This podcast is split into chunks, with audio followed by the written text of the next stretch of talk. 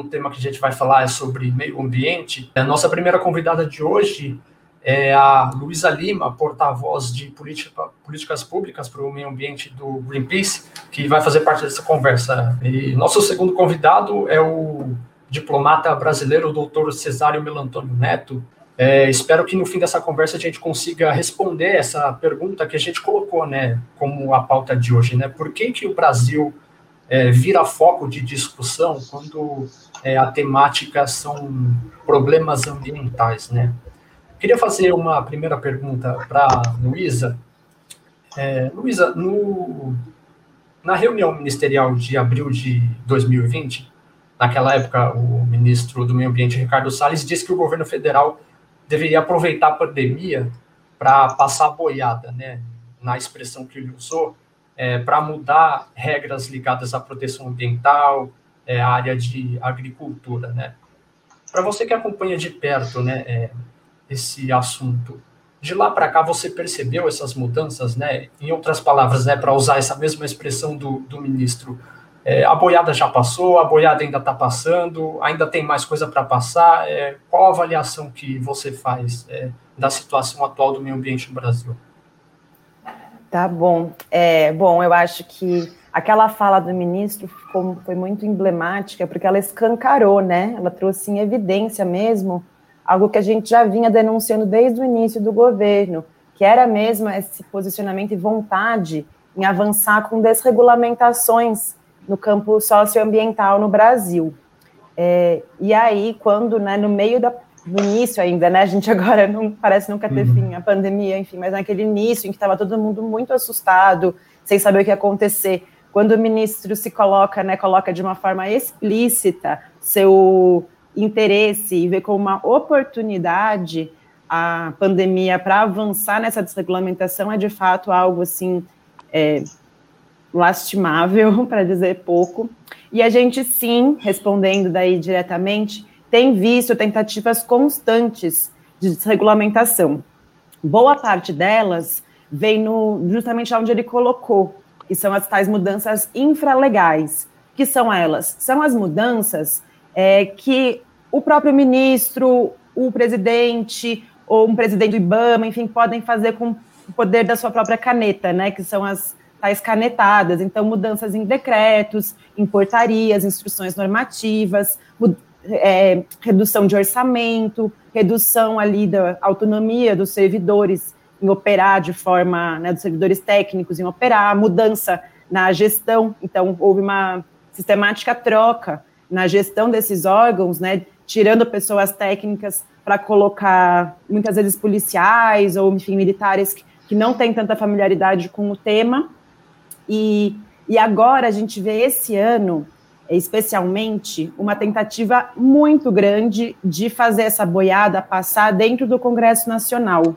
O governo Bolsonaro, né, conseguiu ali se vincular mais fortemente ao chamado Centrão, e junto com a bancada ruralista, que tem bastante poder e bastante poder de influência dentro do Congresso, com a nova configuração também das presidências, né, da, da Câmara e do Senado, eles estão vendo essa porteira um pouco mais aberta. Então, a gente, enquanto sociedade civil, está extremamente atenta. Depois, até gostaria de trazer um pouco, assim, voltar a esse tema, porque a gente está com ameaças hoje mesmo dentro da Câmara dos Deputados, e é ali que eles estão tentando fazer a desregulamentação hoje, que é uma coisa de gravidade enorme porque se por um lado já é muito grave o que a gente estava vendo acontecer dentro do Ministério do Meio Ambiente, em outros ministérios, é, às vezes são mudanças mais reversíveis. Né? Então, num próximo governo, ou mesmo nesse governo, se houver interesse né, por parte do interesse político em reverter a política ambiental, é possível de reverter alguns pontos e não são perdas tão é, irreversíveis dentro do Congresso Nacional, se a gente começa a modificar legislações, isso passa a ter um, um peso maior. Então, por exemplo, se você, uma área que era até então protegida, passa a não ter mais proteção sobre a lei, no próximo governo, essa área, às vezes pode ser que nem exista mais, já está com outro, outro uso, né? Isso é, de, de fato, de uma grande preocupação para nós. Vou passar a palavra agora para o Edu para ele fazer a próxima pergunta. Vai lá, Edu. Bom, minha pergunta para o doutor Cesário, né? Mesmo. Primeiro, bom dia, doutor Cesário, né? Quando uh, dei a introdução aqui para todos, o senhor ainda bom não dia. estava conosco. Uh, Cesário, mesmo com o Brasil no centro da discussão mundial sobre os problemas ambientais, e dada a sua relevância no tema, né? Durante a, a cúpula do clima, o Brasil ficou de fora dos 20 primeiros países a discursar. O presidente Jair Bolsonaro foi o 21 na ordem dos discursos. Países como Bangladesh, Indonésia e até as Ilhas Marshall falaram antes do Brasil. E minutos antes do presidente Bolsonaro entrar em cena, o presidente Joe Biden dos Estados Unidos se ausentou do evento. Queria que o senhor comentasse um pouquinho, fizesse uma leitura política dessa situação. O senhor que já escreveu que a diplomacia brasileira hoje realiza uma desdiplomacia. Queria que o senhor comentasse um pouquinho essa situação. Pois não, com muito prazer. Realmente é muito triste a nossa situação, porque o Brasil, além de ter um potencial ambiental gigantesco, um dos maiores do planeta, sempre teve, mal ou bem, uma política ambiental mais ou menos respeitada. Nós tínhamos um certo acervo de respeitabilidade, credibilidade, honorabilidade internacional.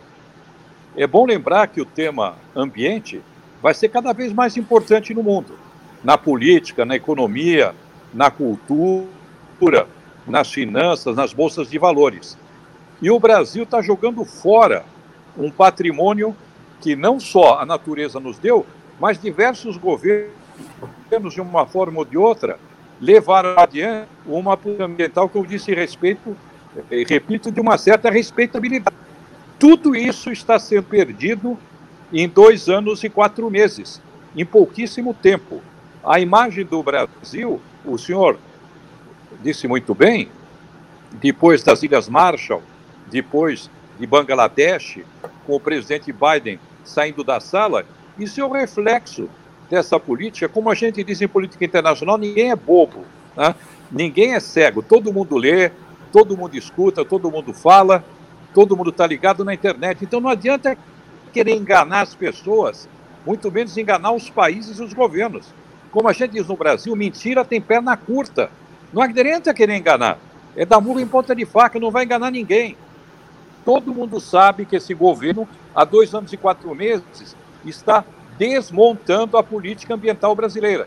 Isso vai nos custar muito caro nas relações comerciais com a Europa, com os Estados Unidos, com o Canadá, com a China, com o Japão, com as grandes potências econômicas do mundo. Isso vai afetar, certamente, é uma questão de tempo, as exportações brasileiras, vai afetar dezenas de bilhões de dólares do agronegócio. Já grandes supermercados, Carrefour na França, Walmart nos Estados Unidos, Aldi Lidl na Alemanha, já estão discutindo a eventualidade de boicote aos produtos brasileiros por causa dessa nefasta política ambiental.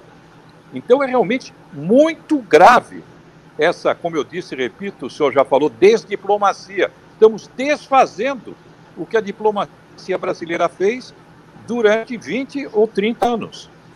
É extremamente grave o que está acontecendo no Brasil com esse desmonte, corte de orçamento, desmontagem do quadro jurídico legal. E mentira, depois vão no microfone e dizem que preto não é branco, branco não é preto. Todo mundo sabe que esse governo está a ser isso, sem nenhum exagero, de grileiros, de madeireiros, de fazendeiros com atuação ilegal, antijurídica e de garimpeiros, desses quatro grupos.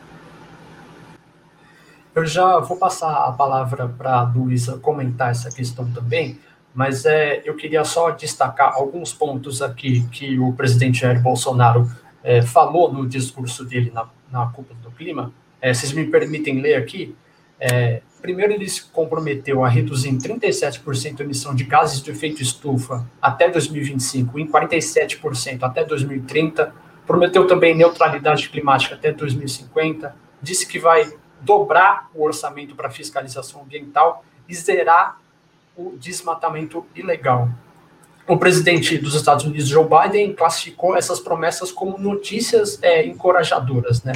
Eu gostaria de saber o que vocês acharam dessas promessas. É, vai ser possível cumprir tudo isso? Começando pela Luísa. Tá bom. Bom, acho importante primeiro sinalizar que boa parte dessas promessas que ele fez, na verdade, são já compromissos adotados antes do próprio governo Bolsonaro, né? Então não há uma novidade, pelo contrário, há uma postergação no cumprimento delas, porque já era compromisso brasileiro a gente ter reduzido o nosso desmatamento em 80% até 2020. E tudo, eh, a gente caminhava muito bem para atingir esse objetivo até a chegada dele, né? A gente já vinha vendo um acréscimo é, moderado nos governos anteriores, né? Desde 2013 o desmatamento voltou a subir, mas ele subiu de forma assim vertiginosa nos últimos anos.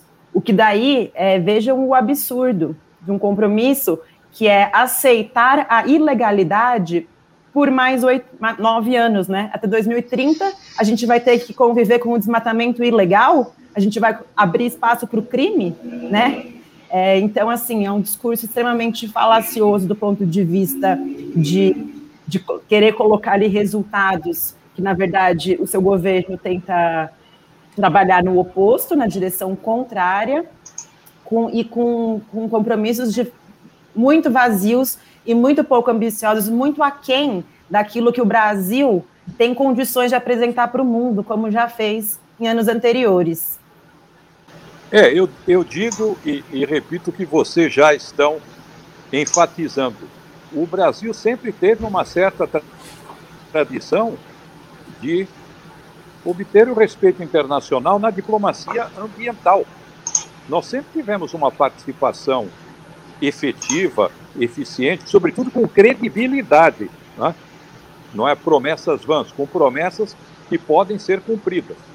Todos sabem que nesses dois anos e pouco, a devastação na Amazônia e agora no Pantanal, um fenômeno mais recente, é muito grande e, e muito rápida. E não adianta, como eu disse, querer negar a realidade. Todo, mundo tem, hoje em dia, os meios tecnológicos para ver o que está acontecendo na Amazônia brasileira e no Pantanal brasileiro. Não é? Com satélites, com os grandes institutos de pesquisa e estudos sobre meio ambiente no mundo inteiro. Então não adianta querer negar a realidade. Esse governo não tem nenhuma credibilidade, porque os fatos são, infelizmente, pouco aumentou e muito a devastação no canal e na Amazônia brasileira. Eu gostaria de mais uma vez relembrar, como já disse antes, isso pode ter, eu espero que não, mas tenho receio de sim, em curto prazo, esse ano, 2021, próximo ano 2022, seríssimas consequências para as exportações brasileiras. Né? Como se diz em português, estão brincando com fogo.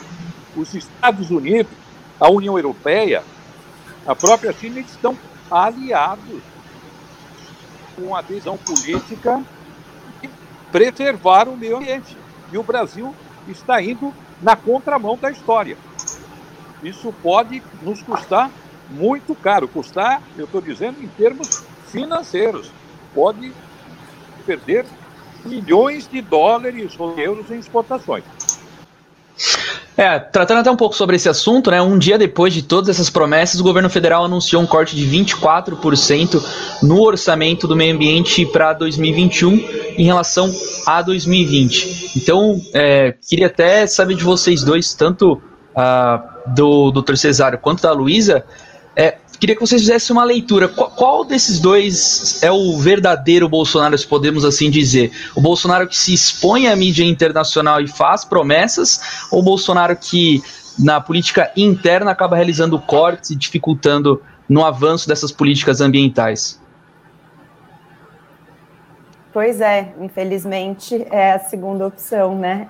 é um presidente que, pela primeira vez, na verdade, se colocou de forma internacional moderada, porém extremamente né, mentiroso.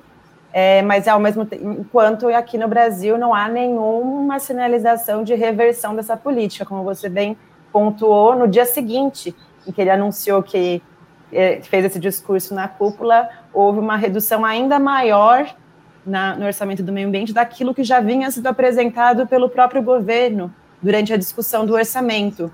A gente teve esse ano o menor orçamento nos últimos 21 anos para o meio ambiente no Brasil. E isso faz aquilo que o Bolsonaro queria fazer nas suas intenções. Né? Quando ele estava ainda no período antes de assumir, ele já mostrava seu interesse em acabar com o Ministério do Meio Ambiente. Ele acabou não fazendo isso é, no papel, né? ele não extinguiu o Ministério por pressão externa, mas o que ele faz é destruí-lo por dentro, é, é tirando as possibilidades desse Ministério operar de forma adequada, né? de forma como ele teria capacidade de operar.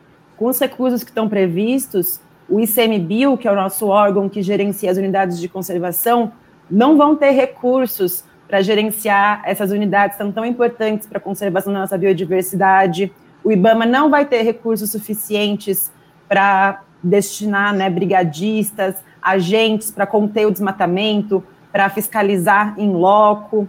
É, é de fato bastante preocupante, porque a gente já tem visto os resultados desse desmonte nesses últimos dois anos, como o embaixador bem colocou, né? A gente já está vendo na prática o que isso acontece quando a gente não tem uma política orientada para conter o crime. Pelo contrário, o que a gente vê é uma política orientada para promover o crime. E é isso que a gente vai continuar, infelizmente, assistindo esse ano.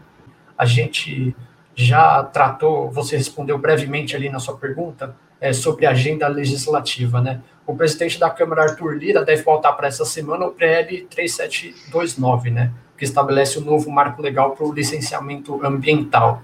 É, eu queria que você comentasse um pouquinho sobre esse projeto, né? É, se aprovado, que impactos ele pode ter para a política de meio ambiente no Brasil? Tá legal, muito obrigada pela pergunta, porque está prevista para hoje a votação desse projeto ele está na pauta, então a sessão que se inicia às três da tarde, né, sessão plenário, é, a transmissão pelo YouTube, então todos podem assistir também, né, e ver o desenrolar desse projeto, dessa votação. É, mas e, e, a gente vai, inclusive, é, já convido também a todos a participar de um tuitaço às duas da tarde para pedida de retirada de pauta desse projeto, porque é um projeto que vem sendo discutido há muitos anos. Desde 2004 que se discute ter uma lei geral do licenciamento ambiental, porque hoje há assim dezenas de normas que regulam cada aspectozinho em uma região. Então, de fato, assim, faria sentido ter uma lei que abarcasse tudo isso, né? Uma lei federal que pudesse dar conta de dar diretrizes gerais. O problema é que nos últimos anos, e especialmente nessa versão que está agora colocada ali no plenário, o, o que está sendo proposto é uma descaracterização do licenciamento. E, na verdade, esse projeto que está aí, que, de relatoria do deputado Nery Geller, é a pior versão já apresentada, e ela, na verdade, representa um fim do licenciamento ambiental no Brasil. É, é uma lei do não licenciamento. Então, né, acho que é pra, também para os participantes, licenciamento é um tema muito complexo e técnico, né? O que, que é o licenciamento ambiental? É um conjunto ali de, de regras, de orientações que vão ajudar a traçar desde a fase de planejamento até a fase de implementação e operação de empreendimentos que possam gerar impactos ambientais. Então, vou dar um, alguns exemplos. Construção de barragens, né? como a gente já viu, o problema que dá, né, quando esses, esses processos não são bem colocados, né, como Brumadinho e Mariana. No projeto que está agora colocado, seria dispensável fazer uma análise mais aprofundada ali para ver para a instalação de uma barragem ajusante, que foi justamente o caso de Brumadinho e Mariana.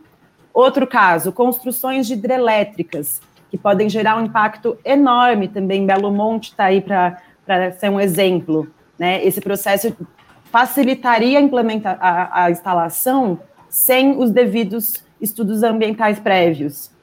Pavimentação ou duplicação de rodovias na região do Brasil todo, mas eu dou especial enfoque para a região norte.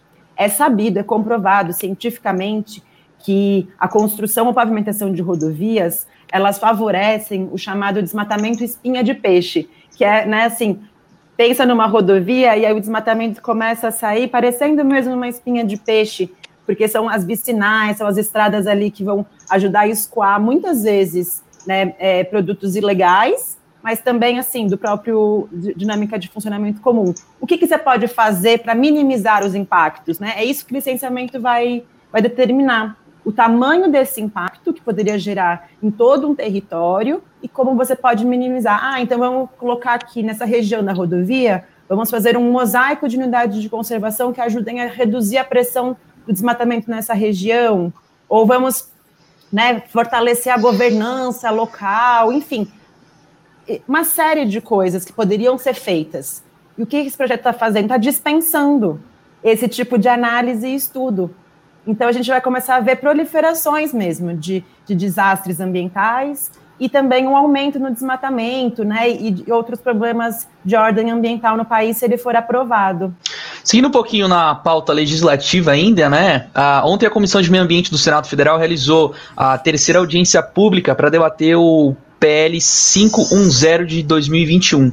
E embora a posição de alguns senadores tenha sido uh, de que se trata de, do maior projeto de inclusão socioeconômica do campo, alguns especialistas enxergam de uma maneira oposta e argumentam também que a medida pode causar um aumento no número de fraudes e desmatamento. Então, entre essas duas visões, né, de que é um bom projeto ou de que pode aumentar o número de fraudes e desmatamento. Queria, Luísa, que você explicasse para a gente um pouquinho desse PL 510 também, é, e essa discussão central, possíveis consequências desse projeto de lei. O PL dos, é, 510 está no Senado, ele trata da regularização fundiária, mas na verdade ele é disfarçado, porque ele, na verdade, o que ele ajuda a fazer é favorecer a grilagem de terras da União. O que é a grilagem de terras? É o roubo de terras públicas, assim, um, um linguajar simples, né? É a invasão de áreas que são as tais florestas públicas não destinadas, né? Que são áreas que não têm uma definição ainda assim do que, que elas, o que, que elas vão ser, né? Que a gente tem uma, uma imensidão grande desses territórios no Brasil.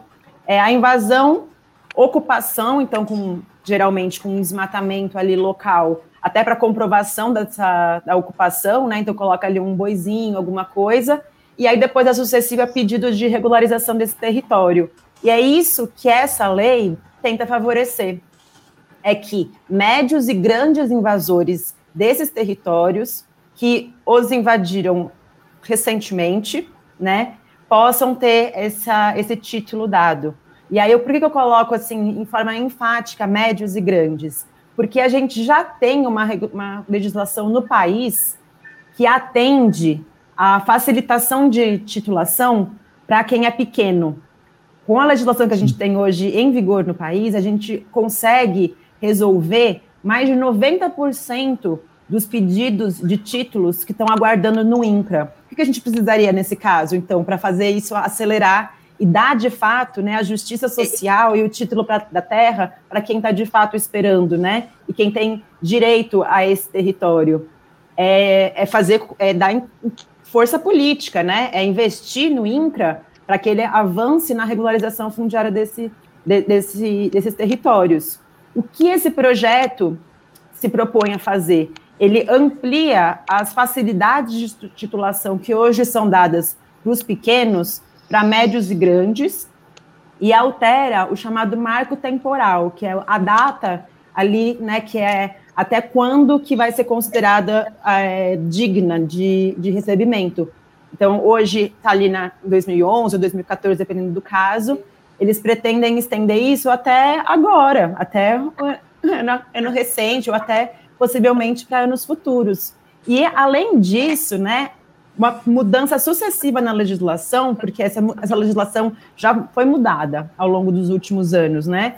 Uma mudança sucessiva na, na, na legislação dá uma, um sinal claro para quem trabalha nesse ramo, né? Para quem é grileiro de terra, de que vale a pena, que o crime compensa, porque se eu invadir hoje um território, por mais que eu não, não, não consiga essa lei agora em vigor não, não funcione, depois a gente vai alterar a lei e vai conseguir me beneficiar. E aí, só assim para finalizar, né? Porque você colocou a lei do Senado, a 510, é verdade, essa é uma lei bastante. É um projeto de lei com bastante sério, mas eu quero também alertar que na Câmara dos Deputados também tramita um projeto muito semelhante, que é o 2633 de 2020, que é, é um desdobramento de uma medida provisória que foi assinada pelo Bolsonaro em dezembro de 2019, acabou não sendo votada já em, em pandemia, né, perdeu seu, sua validade e aí foi reapresentada na forma de projeto de lei. Há também um forte interesse em fazer avançar esse projeto dentro da Câmara dos Deputados. É, e aí, assim, é, são tantas mesmo as ameaças que a gente até tem chamado de trator ruralista. A gente precisa tentar conter esse avanço, né, que vê essa porteira aberta, né, como o Salles queria. E, de fato, o governo executivo coloca o combustível nesse trator, né, para avançar essa desregulamentação. Então, é licenciamento ambiental, é grilagem de terras, é a tentativa de abertura de terras indígenas para mineração e outras atividades econômicas, é a liberação de agrotóxicos. Há um pacote mesmo de medidas que eles querem é, aprovar esse ano. Então, a gente precisa que a sociedade fique muito atenta, porque a gente precisa de muita pressão social para conseguir barrar esses retrocessos. Luísa, uma auditoria feita pelo TCU no IBAMA é, mostra que uma série de medidas tomadas pelo Ministério do Meio Ambiente e pela chefia do próprio IBAMA levaram à redução de autuações dadas é, por agentes, principalmente a paralisação de processos é, de conciliação ambiental, né? É, eu queria que a, a, a, senhora falasse como se impacta né, a, a, proteção do meio ambiente, né, sobre essa questão envolvendo a atuação de quem comete essas infrações ambientais. Sim, isso foi também um, um, uma frente de trabalho do ministro Salles mesmo, é acabar com as autuações é, de irregularidades, né? O ano passado ele, ano passado não, desculpa, em 2019 ainda ele criou esses núcleos de conciliação ambiental, que são, na verdade, um balcão de negociação para perdão de multas. E aí, é, que seria mais uma etapa. Então, né, a pessoa já é autuada, tem essa possibilidade de negociar. O que ele fez? Paralisou esse balcão, né? Então, apenas 2% das atuações é, foram de fato analisadas. A gente junta isso a uma redução considerável no número de operações em campo, então já houve uma redução na atuação não porque o crime diminuiu, mas porque tem menos né, ações de fiscalização coordenadas, adequadas né, em, em, em campo. E aí, os poucos autos que são, de fato, ali, que são processados, teve essa paralisação. Agora, ainda, é, não satisfeito com isso, eles criaram mais um estágio, que é ainda uma validação por parte de um superior. Então, é mais ou menos como se, assim, o fiscal de trânsito viu que eu estou dirigindo sem o centro de segurança e faz uma multa, né, ali em loco. É, Para eu ser multada, o chefe dele teria que dar o aval e dizer: ah, não, tudo bem, pode fazer valer essa multa. Isso na prática é, é, é não fazer valer, né? Porque imagina a quantidade de, de autos que esse, que esse fiscal teria que analisar. Se eu como é que ele me prova que eu estava sem o cinto mesmo, né? Não, não basta a palavra né, de uma pessoa que tem a competência para isso. Então, é todo um sistema que está sendo criado para, de fato, não fazer valer a, a lei. Né? Isso a gente também, da mesma forma como uma desregulamentação na grilagem favorece a nova, mais invasões de terra, você enfraquecer neste nível a, a fiscalização e a autuação também dão um sinal verde para que as atividades ilegais sigam em plena operação, né? É, então é muito grave, né? Acho que vale lembrar apenas assim que em 2012 ou 2011, ah, agora não vou me lembrar o ano, mas o próprio Bolsonaro foi uma vez autuado por pesca dentro de uma unidade de conservação ali na região de Angra dos Reis, né? E a primeira coisa que foi feita quando ele assumiu é, foi exonerar o fiscal que anos atrás havia dado essa multa para ele. Então, de fato, é de interesse do próprio presidente, né, que, que, que fique fragilizado esse sistema de fiscalização e multas. Bom, uh, também queria fazer é até um, uma pergunta para a Luísa, mas um cenário um pouco mais, mais macro, né?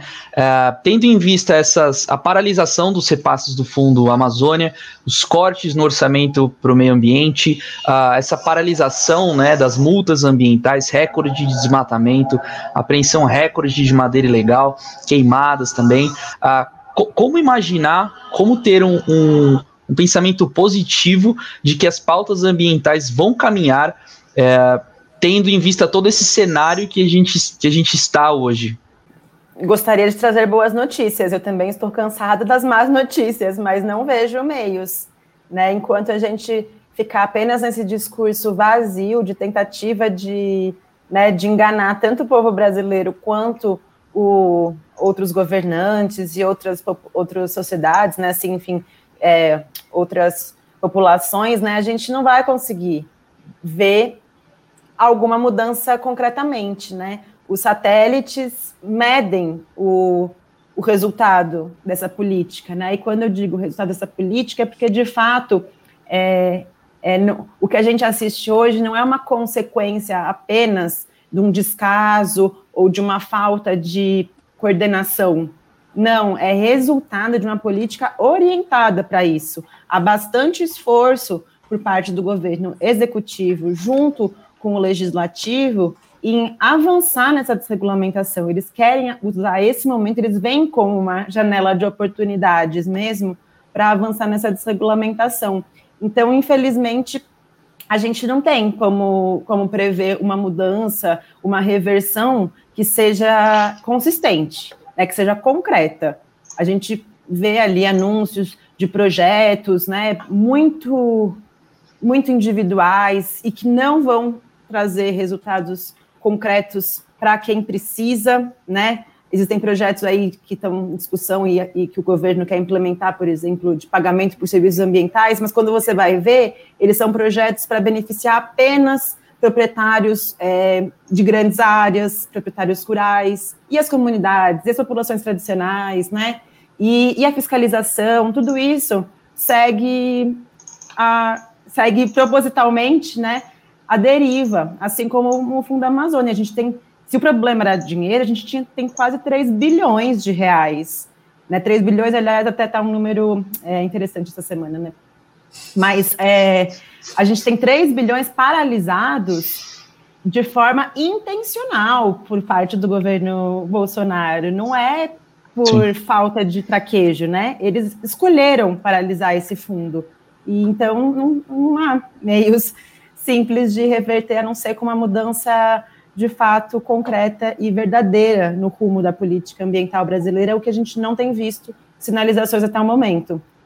É, Luísa, na última semana, o presidente Jair Bolsonaro celebrou durante um evento ruralista que o número é, de multas ambientais é, diminuiu, né? E que isso traria paz. É, na, na, última quinta-feira também, é, o IBAMA emitiu uma nota técnica em que diz que a inércia ou omissão do Ministério da Saúde é relacionado a esse assunto. Diante dessa reali realidade, é, eu queria saber de você, pelo que você vê aí dentro do Greenpeace, se houve um aumento no número de denúncias ambientais para o Greenpeace. É, a gente vê um crescimento no desmatamento, isso está mensurado, né? Isso é verificado.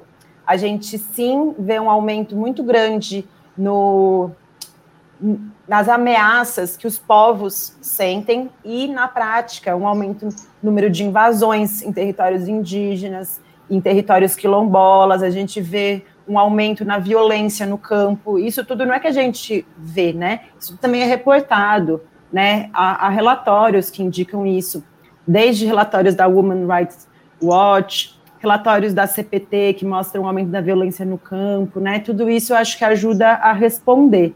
Então, e de novo, só retomando, né? Quando a gente vê é, todo, o aumento do, do, da devastação e uma redução na, no número de multas, isso não é um bom sinal, né?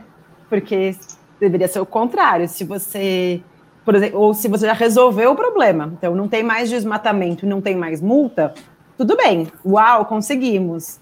Agora, se você tem uma uma diminuição, um aumento no desmatamento e uma redução nas autuações, quer dizer que simplesmente não está funcionando esse sistema de fiscalização. É, eu até queria falar um pouco desse, é, de, não só da fiscalização, né, mas das multas em si. Uh, com, de acordo com dados do Ministério do Meio Ambiente, os processos ambientais eles levam em média mais ou menos sete anos para serem concluídos e mais outros cinco para cobrança de multa. Então, do início ao fim do processo são 12 anos em média, né? E uh, dados do IBAMA também mostram que somente 6% dessas multas são recolhidas por parte do governo. É, você, não, você considera que esse sistema precisa de uma modernização? É, precisa fortalecer, né, esse sistema, precisa colocar, precisaria, a gente faz muitos anos que não tem novos concursos, né, e que vê, de fato, o orçamento é, sendo a, também menor do que aquilo que seria necessário, né, então eu acho que, fundamentalmente, você precisa fortalecer o IBAMA, fortalecer esse sistema para ele conseguir operacionalizar em maior velocidade. É, o que a gente tem visto, infelizmente, é um desmonte dele, né? Então, ah, se meu termômetro não está medindo, eu estou com febre, meu termômetro não mede a febre, eu jogo fora o termômetro, né? Em vez de tentar consertar, né, comprar um novo. Então, qual é o problema, né? Qual é a raiz do problema? É, eu vou continuar com febre. Se eu não, né, não é porque o meu termômetro não está marcando que eu não estou não estou com febre, então eu precisaria de um medicamento, eu precisaria de uma outra orientação, né? Enfim. Queria já agradecer a Luísa pela participação, agradecer a participação do, do Eduardo aqui com a gente nessa nossa conversa e dar esse último espaço para você passar seu recado final, Luísa. Tá, joia. Bom, em primeiro lugar, também agradeço muito. Uma pena que o doutor Cesário não, não conseguiu, né? Eu acho que a visão dele ia enriquecer bastante o nosso debate aqui, né? Dando uma perspectiva mais internacional, mas eu acho que para mim assim o que é fundamental assim, né, a, respondendo à pergunta de por que que o Brasil é, é alvo, né, da, das, da, dos problemas ambientais no mundo, queria dizer que o Brasil já foi o alvo e o modelo e a inspiração de políticas bem-sucedidas de controle de desmatamento, de, né, de ambições em apresentar metas voluntárias de redução de emissões. E se hoje a gente está sendo alvo né, do, do, problema ambiental, se a gente é visto como um párea ambiental no mundo, isso é de fato resultado de uma política. Isso não é ao acaso, e a gente, enquanto sociedade, é, né, o Greenpeace, outras organizações, e eu convoco, né, convido a todos a, a estar atento, de fato, naquilo que está acontecendo e a gente seguir pressionando, porque né, eles não têm um cheque em branco para acabar com a nossa floresta, para acabar, para prejudicar a maior parte da sociedade, né, em prol de interesses de poucos. A gente precisa então de união, né? E de novo, então, é, hoje às duas da tarde a gente vai fazer um tuitaço junto com várias outras organizações. Convido a quem está nos assistindo a participar pelo Twitter. Vocês podem, por exemplo, seguir a própria página do Greenpeace, a gente vai começar a postar muitas coisas, então retweetem, né? Enfim, participem ativamente para a gente tentar barrar o projeto de licen... do não licenciamento ambiental, né, o 3729 que está na pauta hoje, e também para nos ajudar a barrar esse trator ruralista que avança tanto no executivo quanto no Congresso Nacional. Infelizmente, né, a gente vive um momento duro da história do Brasil, né, uma crise sanitária muito grave, é, e não é momento dos nossos governantes tentarem avançar com medidas que vão, na verdade, trazer prejuízo para a sociedade, né? Eles têm que estar concentrados em proteger a vida do, da nossa população, né? E não trazer prejuízo para nosso meio ambiente para nossa sociedade. Então, é, é isso. Eu agradeço novamente e me coloco à disposição para outras conversas, enfim, para responder questionamentos que possam surgir. Obrigada. Eu que agradeço, Luísa. É, agradeço também o doutor Cesário, não sei se ele nos ouve agora, mas é, da contribuição que ele nos deu aqui já, já foi bastante proveitosa. Até mais, pessoal.